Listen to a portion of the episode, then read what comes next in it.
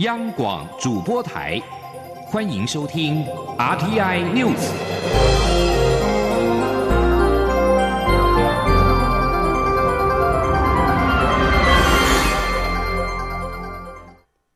各位好，我是主播王玉伟，欢迎收听这节央广主播台提供给您的 RTI News。今天是二零一九年二月十二号，新闻首先带您关注华航罢工事件。桃园机师工会华航分会罢工至今进入到第五天，交通部在十一号傍晚再度邀集华航资方与机师工会代表进行协商，直到昨天晚间九点多才结束。不过最后双方虽然都宣称示出了最大善意，并且做了最大的让步，但是仍然无法就关键的七小时区域航线疲劳航班人力派遣问题达成共识。罢工今天仍将持续。金陵央网记者杨仁祥、吴立军的采访报道：支持罢工，支持罢工，终结过劳，终结过劳，维护非安，维护非。交通部十一号傍晚五点再度邀集华航资方与机师工会代表进行协商，随后机师工会成员也在交通部前群集喊话，期盼社会各界支持工会的诉求。随着夜幕低垂，更唱起歌来，彰显与资方战斗到底的决心。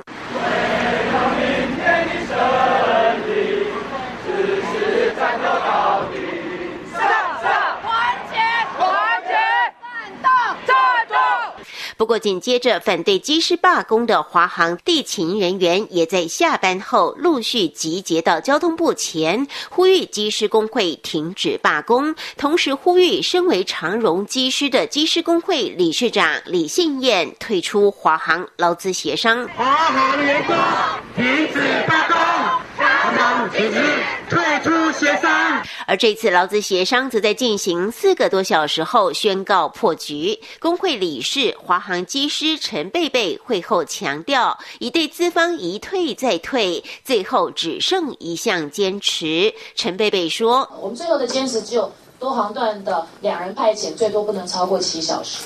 所以我们愿意一退一退再退，我们也恳求他说，最后这一个点，请让我们坚持。那但是他们还是没有办法。随后，华航总经理谢世谦也表示，公司除了已承诺将飞行十二小时以上的航班增为四名机师外，这次又同意将飞行八小时以上的航班以及七到八小时的红眼航班都改为三人派遣。若在依工会所请。当天来回航班也算多航段的班，需派遣三名机师，则华航成本将大幅增加。谢世谦说：“我们一个月哈，大概有将近五千班的那个区域线，那这里面呢，超过七个钟头呢，刚刚好就是有二十个 percent，差不多九百一十四班。那这里面呢，如果是要三人派遣的话，会多出大概九百多个人次。那这样子，因为这个人不够。”会变成我们一年啊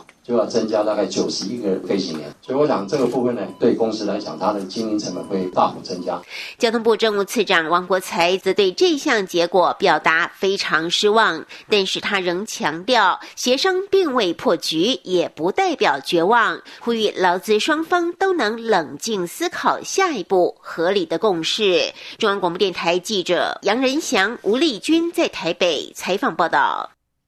华航机师罢工持续，交通部介入协调。九号及十一号两次劳资座谈都没有共识。交通部今天将邀请华航劳资双方第三次座谈，如果双方同意，希望今天下午能够顺利进行，并且开放全程直播。媒体询问政府是否应该释出持有的全数华航股票，让华航成为百分之百的民营公司，改善经营问题。交通部长林佳龙在昨天晚间对此表示，华航存在结构性的问题，将会改革华航的人事及制度。根据华航统计，罢工至今已经取消超过八十个航班，影响旅客超过一万两千人，多数顺利迁转到其他航空公司。华航这一次机师罢工行动引起相关的讨论，其中是否要制定明确的罢工预告期最受到瞩目。国民党立委认为，执政党应该先处理好争议，再来讨论罢工预告期。而向来关注劳动权益议题的民进党立委林静怡，从机师工会诉求发现，积极推动劳动教育促进法更为重要，因为推动劳权本来就不会也不该被秋后算账。前天记者肖兆平的采访报道：中华航空机师罢工事件，除劳权争议外，也引发外界讨论是否该明确定定罢工预告期的规范。国民党立院党团书记长吴志阳表示，非安问题不该让机师跟消费者互起冲突，政府必须强力介入协商，尽快解决争议，接续才能进行罢工预告期的讨论。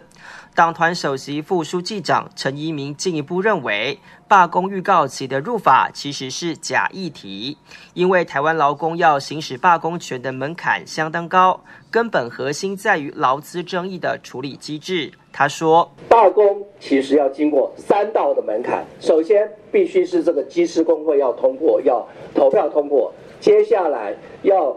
到地方政府去申请劳资的协商。协商如果破局的话，要再回来到技师工会，再通过说罢工要罢工。所以其实这件事情在去年的八月七号，刚好就是在这一次的华航的罢工事件整整的六个月前就已经发生。不过，民进党立委林静怡认为，罢工预告其议题应不设立场，采开放态度讨论。他认为，尽管华航劳资争议纷扰半年多，但一般民众不会紧盯协商进度，所以如果有预告期，或许可以增加社会了解劳方诉求以及降低冲击。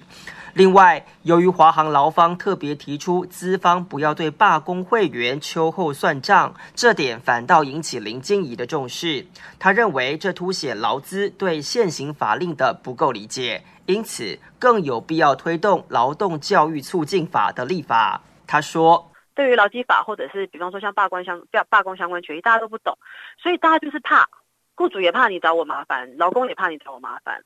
所以这个东西，呃，劳动教育还有对于劳动权益的这个认知跟提升，我想是这几年我们要赶快积极努力。”华航机师罢工不仅是非安与内部劳资争议，也让立委重新盘点劳动权益相关法规。中央广播电台记者肖照平采访报道。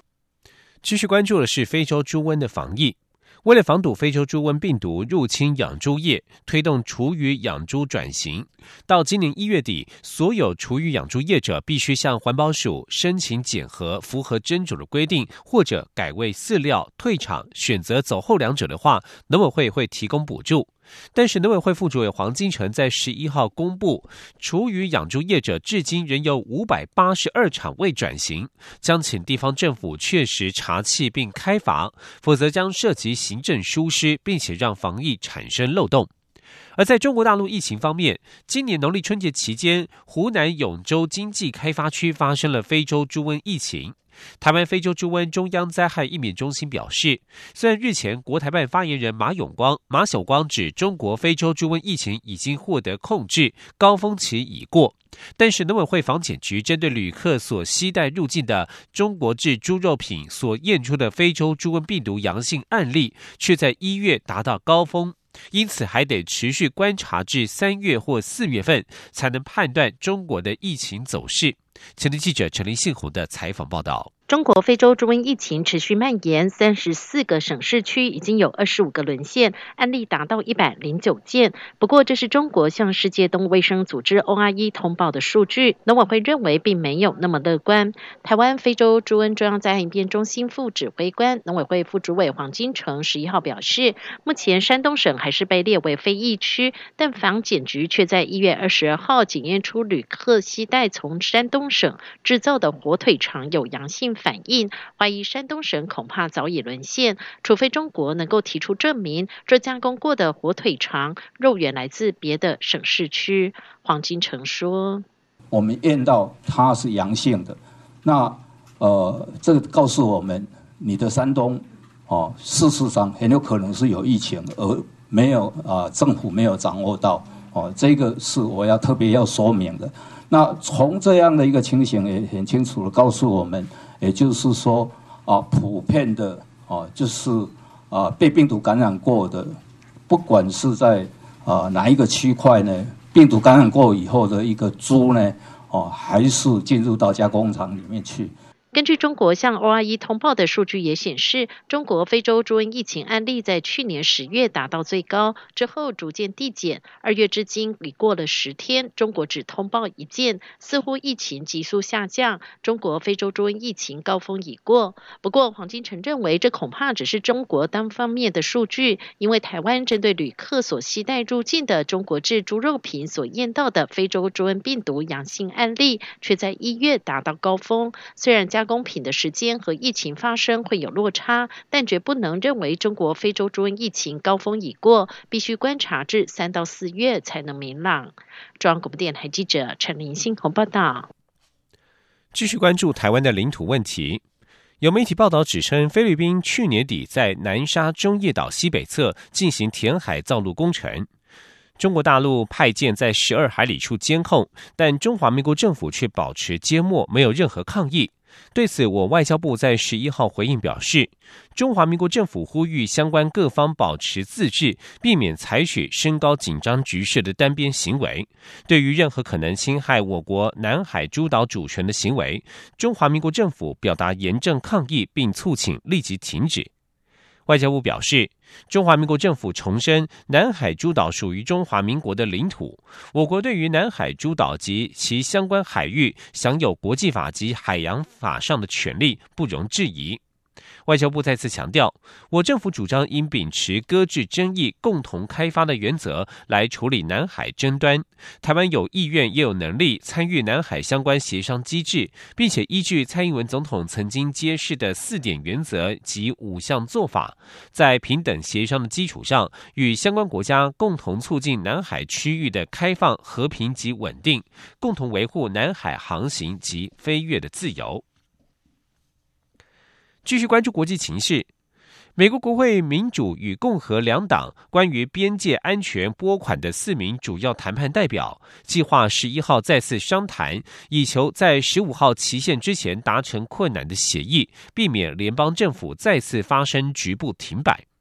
美国总统川普于德州边界城市埃尔帕索发起一场群众活动，宣扬他在美国与墨西哥边界上新建竹墙的主张。活动数小时之后，两党代表在华府进行再次商谈。国会幕僚透露，参与十一号商谈的四名国会议员，分别是众院拨款委员会民主党主席罗伊，以及共和党籍委员葛兰杰，以及参院拨款委员会共和党籍主席薛尔比，以及民主党籍委员雷西。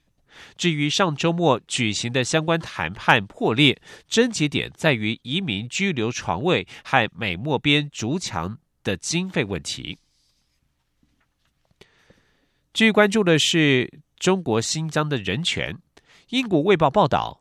已经有知道有十七名澳洲居民前往中国探亲时，传出遭到软禁、入狱或者被拘禁在中国新疆的再教育营。而他们其中许多人的子女或是配偶是澳洲公民。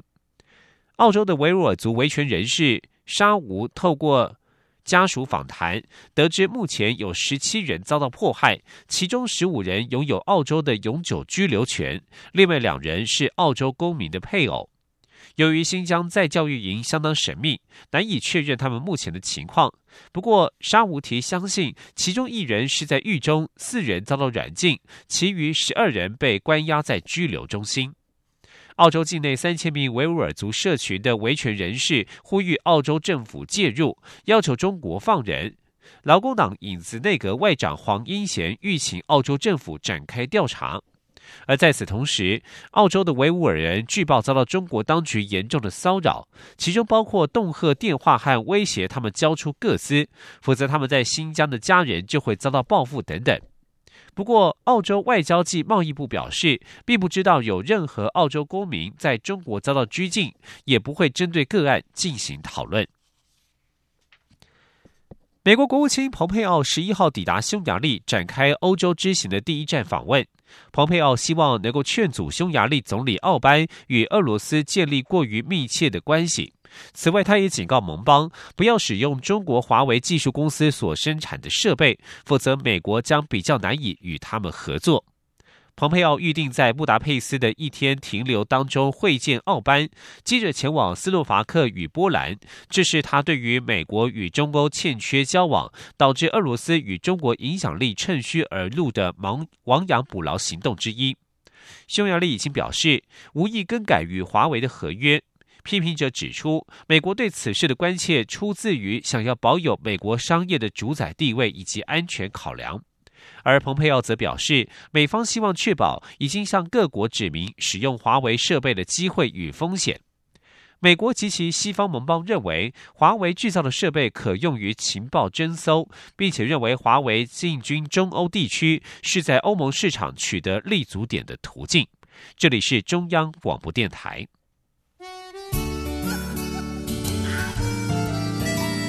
是阳光。穿透了世界之窗是阳光，环绕着地球飞翔。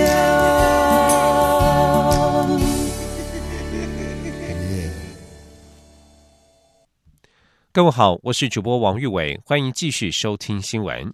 关注两岸焦点。蔡英文总统十一号出席二零一九大陆台商春节联谊参会。总统在致辞时表示，他上任之后便积极扩大内需，寻找新的成长动能。他希望台商能够在这方面扮演更重要的角色。总统也呼吁台商回台投资，将台商制造转变成台湾制造。他相信这是台商应应全球经济及美洲贸易新形势最有效也最可靠的方方式。而针对两岸关系的未来发展，蔡英文总统在出席台商春节联联谊活动时致辞表示，两岸之间的观光、经商、婚姻等各式各样的交流互动，都不应该被任何政治框架及前提所限制跟干扰。两岸唯有平等尊严，才能够互惠互利，共创双赢。而这也是台湾社会的共同期待。总统强调，两岸之间的任何争议都可以也应该坐下来谈，共同化解争议与分歧，这是他一向的信念。前天记者杨仁祥、欧阳梦平、王兆坤的采访报道。金珠报喜，欢迎回家！海基会大陆台商春节联谊活动热闹登场，财神舞狮卖力表演，陆委会主委陈明通与海基会董事长张晓月接下好彩头，欢迎台商回娘家欢度春节。张小月表示，这一次共有六百位嘉宾参加，是近年来最高峰。他要感谢台商的支持与肯定。蔡英文总统致辞表示，他上任后便积极扩大内需，寻找新的成长动能，希望台商能在这一方面扮演更重要的角色。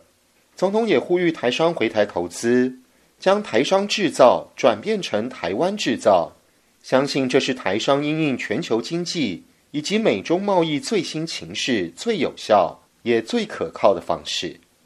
在两岸关系方面，总统再次强调，两岸的地理距离这么近，双方频繁的交流及互动不仅是自然，也是必然的发展。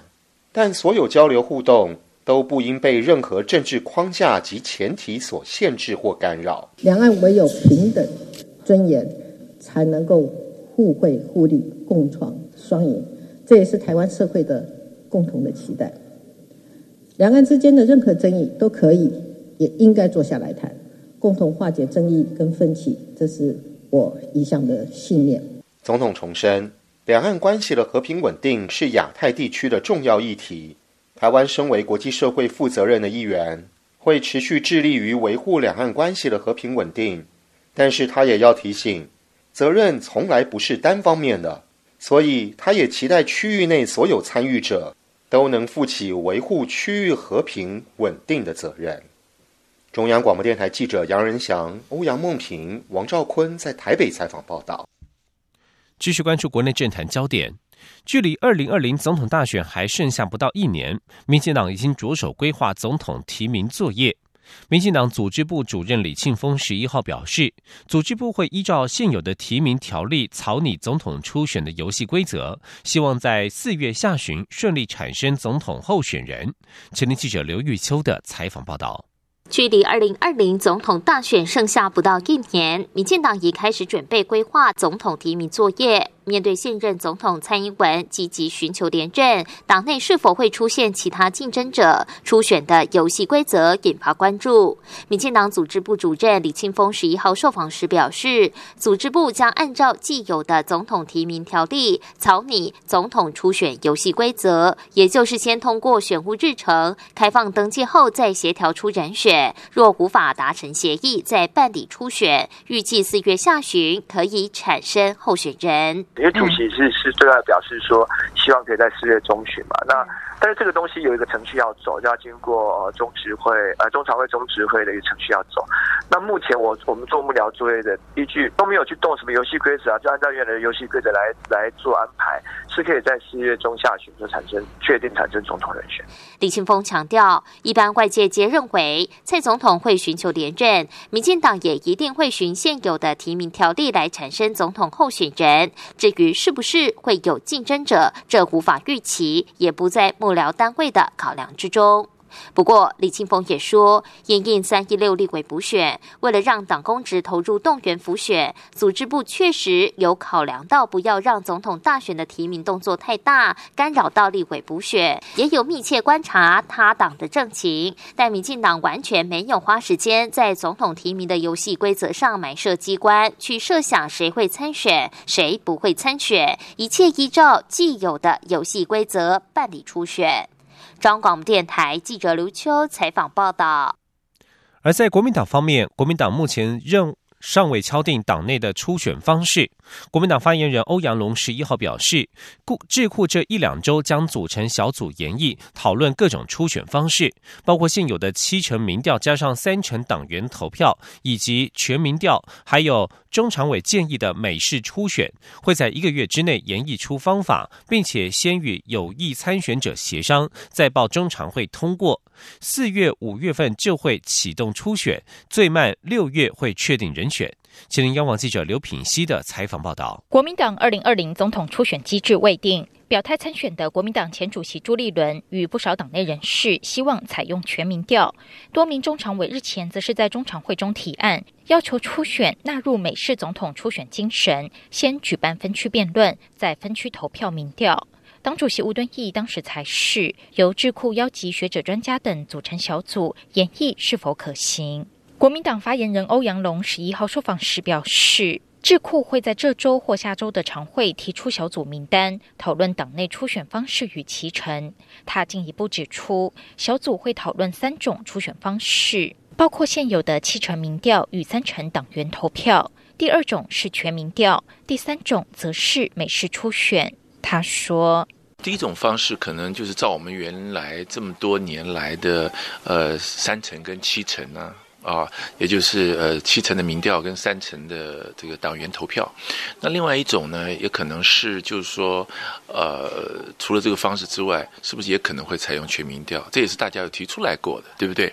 那另外呢，也有人提出来，是不是呃美式的选举啊？美式的选举就是呃党员投一票算两票，然后其他的选民投一票算一票啊，然后这时候来做做一个统计。欧阳龙指出，智库小组研议出初选方式后，为了党内团结以及寻求参选者的共识，届时会先与有意参选者协商，协调出大家都接受的方式，之后才会报中常会通过。他表示，智库小组会在一个月内演绎出初选方式与其程，照往利会在四五月启动初选，最慢六月就会确定人选。欧阳龙强调。国民党一定会用最公正、公开的方式推出最强的候选人。一旦确定人选，全党就会团结一心，全力支持，希望明年能够重返执政。央广记者刘品熙在台北的采访报道。新北市长侯友谊在十一号表示，北桃双首长论坛将在今天在桃园登场，他将和桃园市长郑文灿就轨道建设、绿色交通。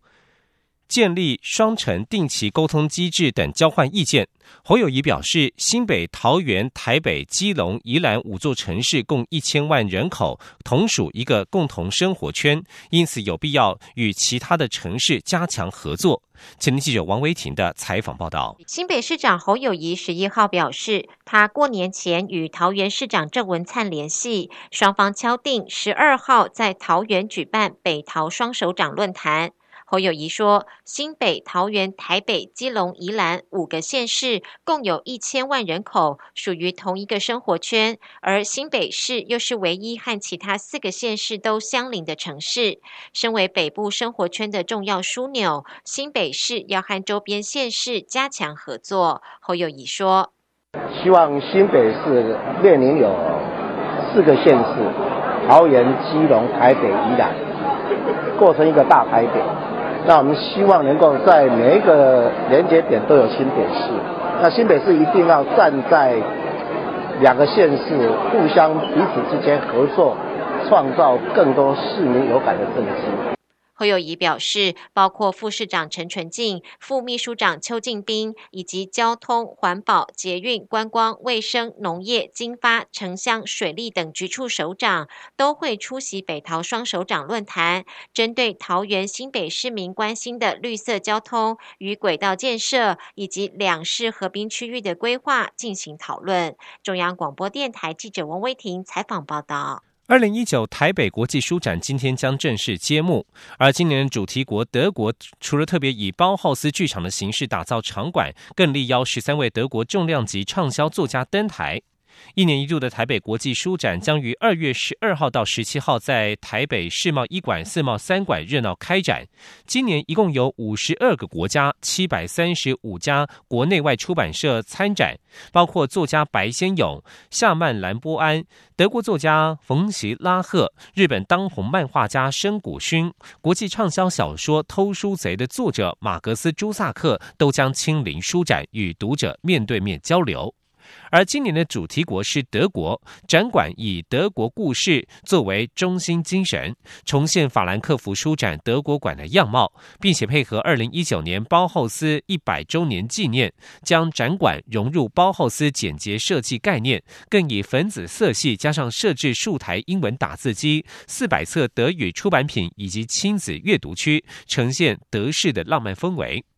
台北歌德学院院长罗岩表示，民主与多元化是台湾与德国的共同价值。两国民众对于人工智慧如何面对过去历史以及民主面临的挑战等议题的关心，也都会在这一次邀请来台的十三位德国作家的作品当中呈现，与台湾读者相互交流分享。新闻最后关心一则体育消息：ESPN 记者。沃纳斯洛基引述经纪人的报的话报道，美国职篮 NBA 亚特兰大老鹰后卫林书豪已经与老鹰谈妥买断合约，为他与多伦多暴龙签约铺路。经纪人谭纳与蒙哥马利表示，他们渴望在当地时间十一号就与老鹰完成买断程序，而林书豪在本周内即可与暴龙签约。林书豪二零一八到二零一九球季的薪水是一千三百八十万美元，其他球队不可能从让渡名单当中把他挑走。